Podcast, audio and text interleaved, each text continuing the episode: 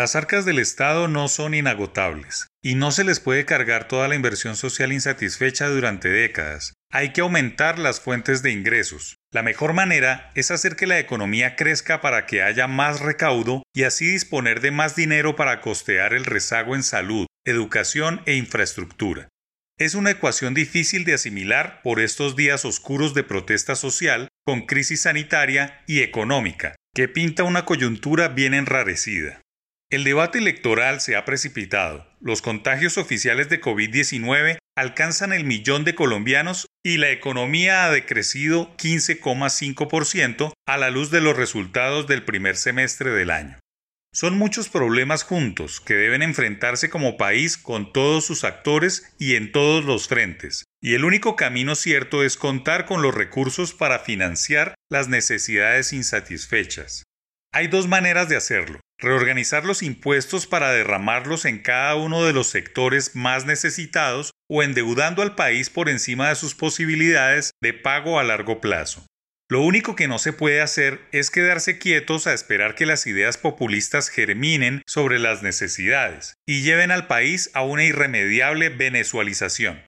Antes de la pandemia, el gobierno nacional se había comprometido con el sector educativo, profesores y alumnos, para aumentar el presupuesto para sus instituciones, compromiso que se ha cumplido en un año extraño que aún no termina.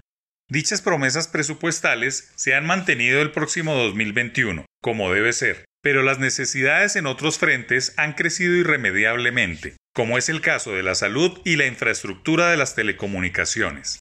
Las consecuencias del COVID-19 en la forma como se trabaja y las atenciones sanitarias de la población hacen que la Administración Central cambie la receta o su plan de desarrollo para enfrentar esos asuntos con eficacia y salir avante. Si a estos temas inéditos se le suma la atención al llamado posconflicto, la diáspora venezolana, la inversión en educación y ahora los coletazos del coronavirus, hacen que crecer la economía sea el único camino para salir adelante sin perder el control de los problemas.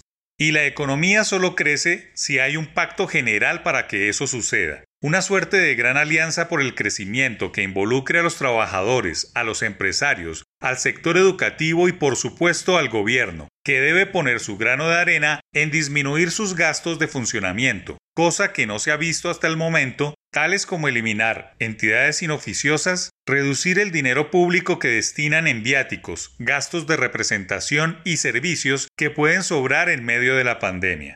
El gobierno nacional ha tenido destellos de liderazgo en algunos momentos de su mando, por ejemplo, en el tratamiento del problema venezolano, pero en explicar la difícil situación económica por la que atraviesan las arcas estatales no ha sido eficiente, y hay grupos que creen que el gobierno crece silvestre y que se obtiene en paros, marchas y protestas.